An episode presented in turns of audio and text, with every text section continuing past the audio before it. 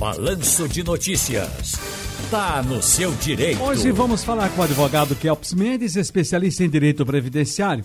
Período de vigência do benefício emergencial de preservação do emprego e da renda. Bem, chegou ao fim nessa semana e muitas pessoas ficaram com dúvidas sobre como fica a situação após o encerramento desse, desse programa. Doutor Kelps, muito boa tarde para o senhor, tudo bem?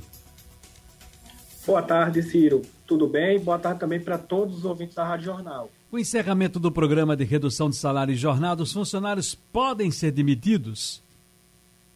Bem, Ciro, isso é uma dúvida muito recorrente e, na verdade, pode sim. Agora, em caso de demissão, o empregador deve ficar ciente do seguinte: aqueles funcionários que foram afastados é, por conta do programa emergencial ou tiveram seus vencimentos reduzidos, ao retornar para o posto de trabalho, eles terão um período de pré-estabilidade. Ou seja, se eles ficaram 30 dias nesse período de, pré de afastados, eles vão ter agora um período de pré-estabilidade. Caso o empregador venha a demiti-los, ele irá pagar um percentual de multa sobre esse período, que vai de 50% até 100%. Agora veja, doutor Gelps, é preciso saber qual é o período de estabilidade a que o trabalhador, trabalhador tem direito por ter participado do programa. A partir de quando ele começa a ser contado? Na verdade, começou a ser contado de ontem, né? A medida provisória ela foi encerrada no dia 25. Ontem, dia 26, os empregados tiveram que voltar ao seu posto de trabalho normal, cumprindo a jornada de trabalho originária, bem como os empregadores ficaram obrigados a retomar o pagamento originário do valor do salário, ou seja, o percentual de 100%.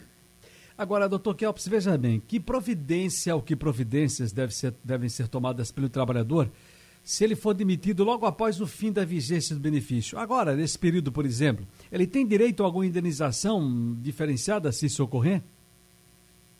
Bem, Ciro, é muito importante que a, a, população ela fique tranquila nesse primeiro momento, até porque os órgãos sindicais e até mesmo o Ministério Público do Trabalho vai fiscalizar esses postos de trabalho e verificar se os empregadores estão cumprindo detidamente as obrigações agora com esse retorno. Mas uma vez que ele verifique que o empregador ou não está realizando o pagamento que deveria fazer, ou está obrigando alguma medida coercitiva que ele não, não concorde né, com essa prática, ele pode procurar o Ministério Público do Trabalho para realizar uma reclamação e, em caso de demissão, ele pode procurar um advogado trabalhista da confiança dele para poder entrar com ação trabalhista e talvez tentar uma reintegração ou alguma medida cabível para o caso. Kelps Mendes, advogado especialista em direito previdenciário, está aqui no quadro, está no seu direito. Quais os pontos, uh, uh, aliás, a quais pontos os trabalhadores devem estar atentos agora para evitar que eles sejam prejudicados? Bem, é muito importante que os empregados eles utilizem um termo que a gente vem utilizando bastante nesse período de pandemia é o critério da razoabilidade.